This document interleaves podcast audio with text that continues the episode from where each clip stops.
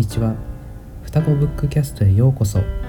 今回、えー、第4回は双子ブッククラブからメンバーの方を1人お呼びして、えー、お送りしていきます、えー、メンバーの方北村くんです。はじめましてよろしくお願いします。北村と申します。えっと北村くんはえっと3ヶ月ぐらい前かな？そうですねそうですね。はい。にブッククラブに参加してくれていてで本人はあの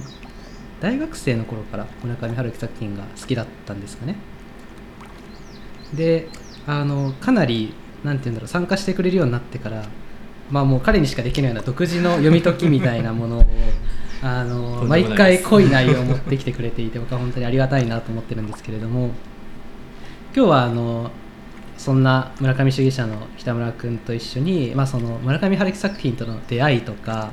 特にこのフレーズが一番好きみたいな、ね、はい、割とこうジェネラルな話題でお話ししていきつつ、えー、最後にあの北村君とっておきの1984に関する まあ考察みたいなものがあるのでハードルが高い、はい、ちょっとそこを楽しみにして、えーと、といただけたらいいかなと思います。そしたら早速えーと、村上春樹作品との出会いというテーマで、えー、お話ししていきたいと思うんですけれども、はいえっと、僕はあの最初に読んだ作品が「色彩を持たない田崎作ると彼の巡礼の年だったんですよね、でこの話っていうのはあの第1回のポッドキャストで触れているのでちょっと今回は割愛させていただいて北村君の、えー、村上春樹作品との出会いについて、えー、と教えてください。はい。とですね自分が村上春樹作品に出会ったのは中学3年生の頃なんですよ、うん、で学校の図書館に「ノルウェーの森」が上下巻セットであってであ作品名だけは聞いたことがあるなと、うんうん、有名らしいしちょっと読んでみようかなと思って手に取ったのが最初だったんですよね、うんうんうん、であの当時あの勉強そんなに得意じゃないですけど、まあ、国語はそんなに苦手じゃないかなぐらいに思ってたんですよ。自己評価では自己評価では思ってたんですけど、はいはい、読んだらさっぱり分からなくて なんだこれはと。そこの時の分からなさっていうのは、はい、まあ、もちろん日本語としての分からなさというよりは物語としての理解できなさっていう、あそうですそうですそうそうそうそう。あの何を言わんとしているのか、うん、何をメッセージとして受け止めれば良いのかがさっぱり分からなくて、まああのよく調教された村上主義者となった今では なんかまあそんなメッセージなんてないよっていうところはもう当たり前というかもはや前提みたいなところはあるんですけど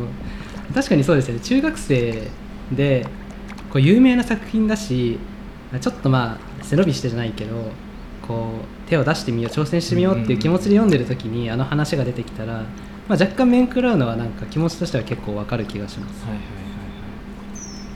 はい、その後それでその中学生の頃わからないってなってそこからもうほとんど村上作品に触れたことはなかったんですか？えっと、そうですね。その後あのまあ受験とかもあったので高校生の時はもうほぼ触れてないに等しい状態でうんうんうん、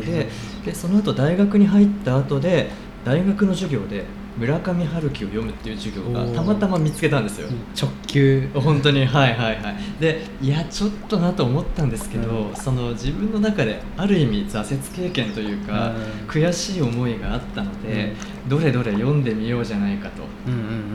思って読んでハマったっていう流れですね。ちなみにその学生時代に再読した作品は何だったんですか？その時はカンガルー日和が最初いいね。カングル日和ちなみにあなんだろう。一番気に入ってる作品とかありますか？鏡です、ね、鏡か、はい、うん、もうその鏡が大学の中でテーマとして扱われてて、なるほど。なるほど鏡はあの、まあ、ちょっと話が横道にそれちゃうんですけどその鏡に映ってる像が、まあ、いわゆる語り手としてのこう村上春樹のこう自分の、まあ、ある意味でこう矛盾している側面が投影されているみたいな話とかもあったりしてそのまあ正しい読み方かはどうかはともかくその分析的に読んでいくとこうどんどん面白さが引き出されていく作品だなとは、はい、僕も思います。そうですね。でその授業を通して、まあ、ある意味村上春樹のコードじゃないけれども、うん、読み方のコツというかメッセージじゃないのかな。そういう、まあ、読み解き方、うん。解釈の仕方みたいなものの一個をもらったかなと。なるほどそれで北村君は学生時代にはまあ多分自分は友人として把握している限りだと、まあ、結構村上春樹作品を読んでたのかなというふうに思うんだけれども、うんうんうん特にその中で気に入った作品とかなんかあれば教えてください。いやーすごい悩ましい。これあの主義者の皆様だったらわかるかもですけどどの作品って一個に絞れないですよね。全部好きなんですけど自分に引きつけてうん。考えられたっていう意味では、あのさっきお話あったように色彩を持たない助け作る。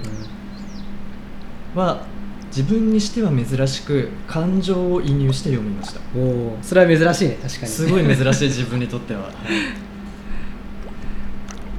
そう。でっていうのもその実はこの今お話しさせていただいている我々はあの同じ高校の同級生クラスメイトなんですけどそこで本当に田崎作るみたいな共同体を維持していたのですよ。はいしていました。ですよね、あのはい女性が2人男性が3人っていうあの、まあ、完璧なペンタゴン五角形を、まあ、完璧かは分かりませんけど、まあペンタゴンを形成していた。はい。形成してたので、まあ、そういう意味でああ自分にすごくこう類似してうん。引きつけて考えられる作品だなっていう印象はうんうんうんあったかなと。ありがとうございます。あの第1回のポッドキャストで私があのなんだっけ田崎作からファンになった人は少ないとかはいはいなんか田崎作が好きな人そんなにいないんじゃないかみたいなこと言ってたんですけど、実はあの今日来てもらってる北村君もその田崎作が、まあ、かなりその自分が感情移入して読んだっていう作品だし実はブッククラブに参加している方の中にもあの田崎作がこうハマったきっかけになったみたいなことを言っていたので、うん。まあ、結構やっぱあの作品ってなんか、まあ影が薄いっていうとちょっと言い過ぎなんですけど他の作品と比べるとそこまでこうメジャー感はないのかなと思いつつ意外といろんな人の心に引っかかってて、なんかそういうところも含めて僕はまたあの作品がいいなとちょっとまた今思いました、はいはいはいはい。それでここからは、えー、と村上春樹作品から、まあ、受けた影響であったりとか、はいはい村上春樹の中で、えー、と好きなフレーズみたいなものが、多分村上主義者の方は、まあ、絶対あると思うんですけど まあちょっとそういうところについてお話ししていきたいなと思います。最初に北村君の方からお話ししていただきたいんですが、はいはい。まあ、そういった影響とか好きなフレーズとかはどういったものがありますか？えっとまず影響からいくとですねあまり作品を読むことによって自分が変質したつまり変わったみたいな感じはないんです、はい、はい、なぜかというともともと自分の生き方に合っていたから作品が。なるほど、はい、だからまあむしなんていうかそれよりは、うん、生き方を肯定してもらえた感じがする。ああなるほど。だからもともと自分の、まあ、生き方とか、まあ、スタイルみたいなものがあって、そこにフィットする作品っていうのを見つけてその作品に肯定されたような感じがすると。自分なんかではもう本当に何回転生しても思いつかないような 美しい表現で、でも言いたいことは同じうん。肝骨だったりというか言い換えて、こうピシッと綺麗にしてくれてる感じが良かった、確かにその自分の体験を振り返ってもそうなんですけど、はいはい。そのなんていうのかな人間誰しもいろんな側面でこう生きづらさみたいのを感じる場面っていうのが、まあ、多くあると思うんですけどなんかそういったところにこうそっとフィットするような一文っていうのが作品の中にこう紛れているってことが、まあ、結構ありますよね。素晴らしい。今の表現も素晴らしいですけどはい。そうだ分かります分かります。ちなみにその具体的な一文とかこれいいなみたいなものっていうのはあるんですか？えーっと例えば「スプートニクの恋人」はい。はあのタイトルにもなっているけど、うん。あのちょっとごめんなさい。長いし全文覚えてなくて間違ってたらごめんなさいね。なんですけどあの我々はあの素敵な旅の連れではあったけれど、うん。結局は孤独な金属の塊ですと。で時々その軌道が合う時には顔を合わせたり、うん。心を通わせたりすることもあるけどいつか燃え尽きてゼロになるまでまた孤独の中にいますよ。なんかあれは大げさじゃなくて本当に自分が幼稚園ぐらいには思ってましたね。ああ すごい早熟な幼稚園生。生意気ですね。やだこんな子供。そんな老快な幼稚園生がいたのかと驚きなんですけど。ちなみにそのわなんだろうまあ村上主義者あるあるだと思うんですけど、はいはい。やっぱり小さい頃から何かにつけて、まあ、孤独感とか孤絶感みたいなものはあったっていうことなんですよね。そうですね。それもあったかな。あったしちょっとずれちゃったら申し訳ないんですけどその幼稚園ぐらいの頃から思ってたっていうのが、うん。クラス替えってあるじゃないですか。幼稚園とか小学校って、クラス変わると僕基本あんまり喋んないんですよあまあ話しかけられれば喋りますけど別に休日遊んだりしないんですよ、でなんかそれがこう、まあ、ある意味冷たいみたいな表現を大人からされることがあってでも僕にとってはいやクラスがたまたま一緒だっただけなんだから離れたら離れるぐらいがちょうどいいんじゃないってずっと疑問に思ってた。うなるほどね。そのなんて言うんだろう。ある意味同じクラスになることとか、その同じ時期に同じ学校に居合わせることっていうものがなんかこう、まあ、めちゃくちゃ、ま、前向きって言い方が正しいのかわからないんだけれどもすごくポジティブに捉えると運命とかうん。なんかそういうふうに捉えることもできるし、まあ、逆にもう少し、まあ、北村君みたいにニュートラルに捉えるのであれば、まあ、ただ偶然一緒のクラスになっただけだしみたいな。なんかそこにその特別な心の動きっていうのが生まれる必然性っていうのはないよねっていう話もうん。まあなんかすごいわかる。そういうところも含めてなんかそこのなんていうのかな。まあ、同時性というか偶然性みたいなところにどこまで意味を見出せるかみたいなものもなんていうか今の話から感じられてちょっと面白いなと思いました。あのー僕と北村君は結構感性が似ているので 僕が好きなあの一文っていうのも実はあのスプートニクの恋人にある一文です、はいはい。スプートニクの恋人っていうのは、まあ、基本的に名言の連続というかもう名言集みたいなものだと僕は思ってるんですけどやっぱその中でもこうふとした時に自分の頭の中によみがえる、まあ、パラグラフみたいなのがあって、まあ、ちょっとさっきのこれもさっきのと似てるんですけどやっぱり孤独感に関する記述なんですよね。ちょっとスプートニクの恋人から引用して読みますね。どうしてみんなこれほどまで孤独にならなくてはならないのだろう。僕はそう思った。どうしてそんなに孤独になる必要があるのだ。これだけ多くの人々がこの世界に生きていてそれぞれに他者の中に何かを求め合っていてなのになぜ我々はここまで孤絶しなくてはならないのだ。何のためにこの惑星は人々の脊梁を需要として回転を続けているのか。というパラグラフです。いや聞いてもいいですね。いや本当に名文としか言いようがないこの惑んですね。星はなるほど。そう。やっぱ最後の「この惑星は人々の脊梁を需要として回転を続けているのか」っていう一文があることであたかも我々がそのまあ宇宙にぽっかりと浮かぶ、まあ、土の玉というか岩の玉の上を這いつくばる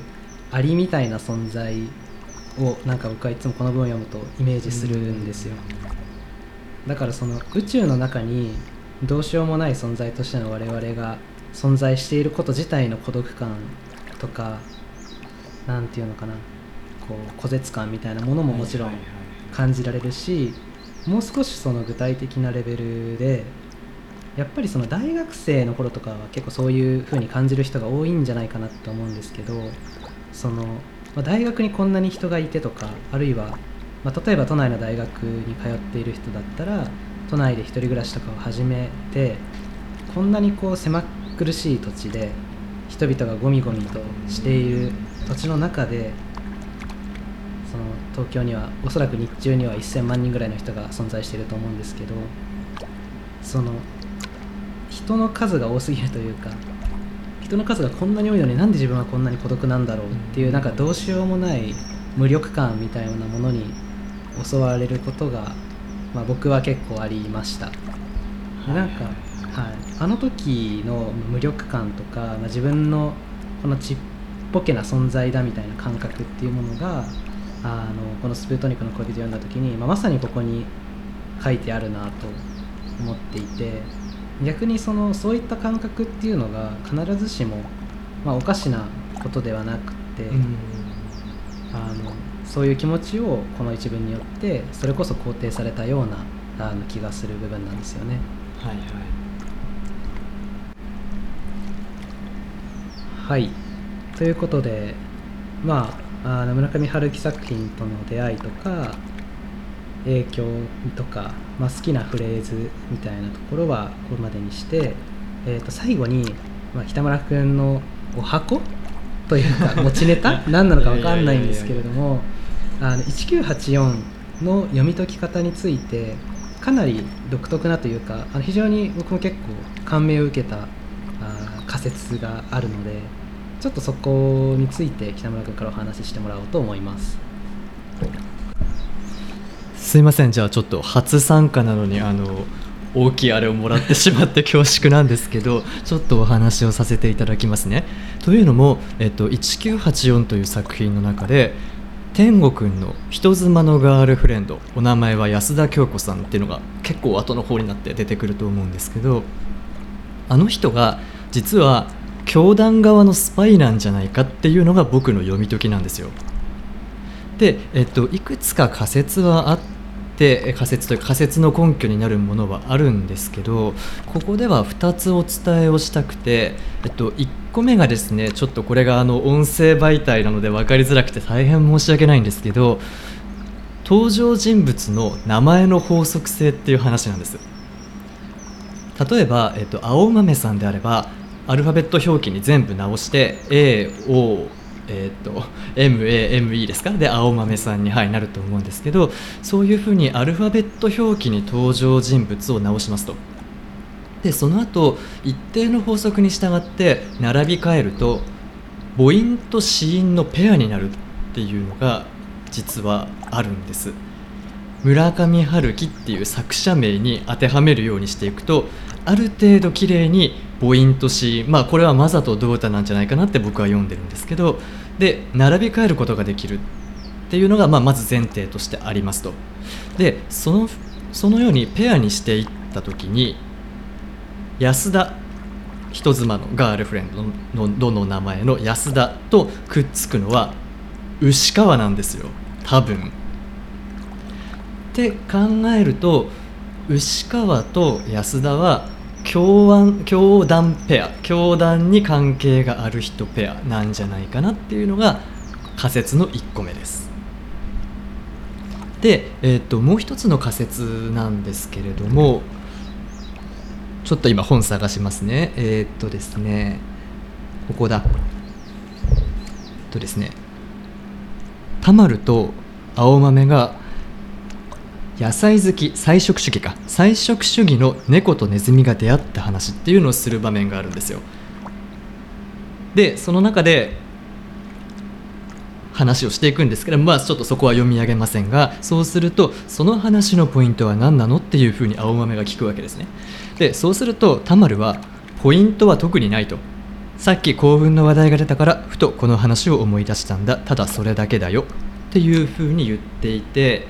でここ結構象徴的なエピソードっていうか気になる話じゃないですか、偶話としてネタはあるのにポイントは特にないって投げ捨てられてなんだこれはってなるんですけど実はここ巧妙ななんていうかミスディレクションになってるんじゃないかなって気がしてて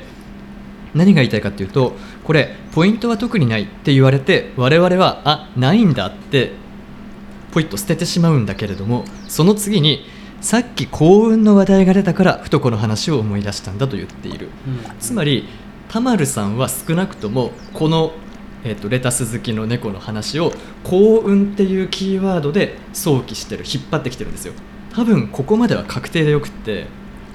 でちょっとここから気になったのがじゃあ幸運っていうワードが次に出てくるのってどこなんだろうっていうちょっと変態的なこう読み方をしたんですけど、なかなか執念深い。いやいやいや本当にやってみたんですけどそうしたら次に幸運っていうのが出てくるのは天吾くんのパートなんですよ。うんうん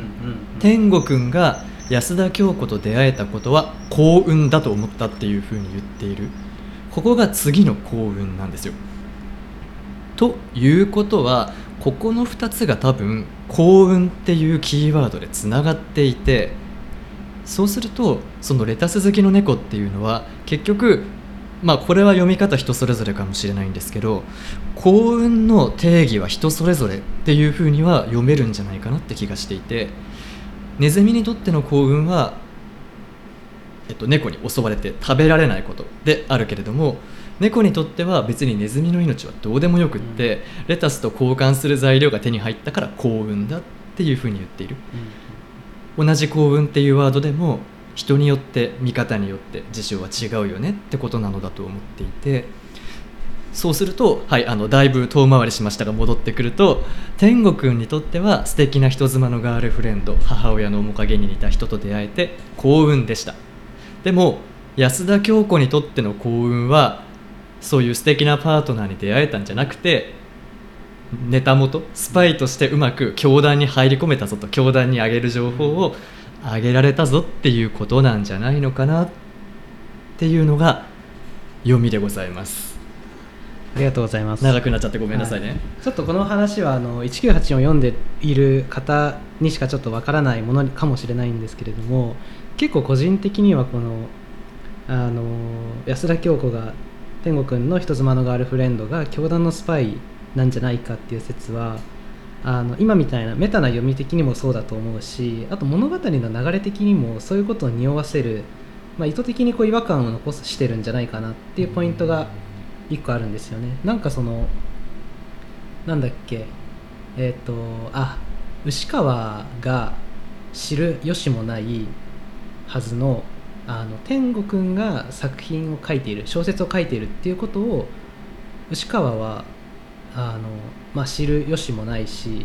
まあ、ただもちろん作品の中ではその教団の情報ネットワークの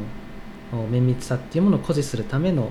まあ、ネタみたいに使われてはいるんだけれども物理的にじゃあ教団側が彼らがどうやってそれを知ったんだっけっていうと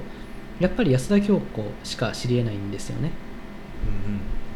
多分そこだと思います、うん。そう。どうしてもそこがつながってないとね天吾くんが書いたってわからなそうだし、電話でも確かこう言うじゃないですか。牛川と天吾くんの電話であのもう失われてしまったしそっち行けないでしょみたいな。なんであなたがそのガールフレンドが失われたことを牛川が知ってるんですかみたいな。あそうそうそうそうそう。やっぱり裏でつながってるんじゃないのかなっていう気がすごくする、うん。はい。えー、と第4回、えー、双子ポッドキャストの内容は以上となります、えー、と今回は双子ブッククラブに参加していただいている北村君をお呼びして村上春樹作品との出会いとか影響とか、まあ、好きなフレーズみたいなところについて、えー、とおしゃべりしつつえー1984の天吾くんの人妻のガールフレンドっていうのが実は教団のスパイなんじゃないかっていう、まあ、ちょっとお一味ある面白い読み解きを共有していただきました。楽しかったです。ありがとうございます、はいこちらこそ。ありがとうございましたっぱい喋っちゃいました。ごめんなさい。またぜひあの参加いただけたら楽しい嬉しいです。はい。えー、と最後にはなりますが、えー、とぜひこのポッドキャストがいいなと思っていただけた方は高評価微妙だなと思った方はそれなりの評価をお願いします。このポッドキャストは不定期で更新していくので、えーチャンネルの方のフォローもおよろしくお願いします。えー、とまたインスタグラムのアカウントふたこブッククラブで検索していただくと出てくると思うんですけれども今回のポッドキャストの感想とかあお便りみたいなものもお待ちしております。送っていただいた内容は適宜番組の中でも扱っていければというふうに考えています。はい、えーそれでは、え第4回のふたこポッドキャストは以上となります。それではまた会いましょう。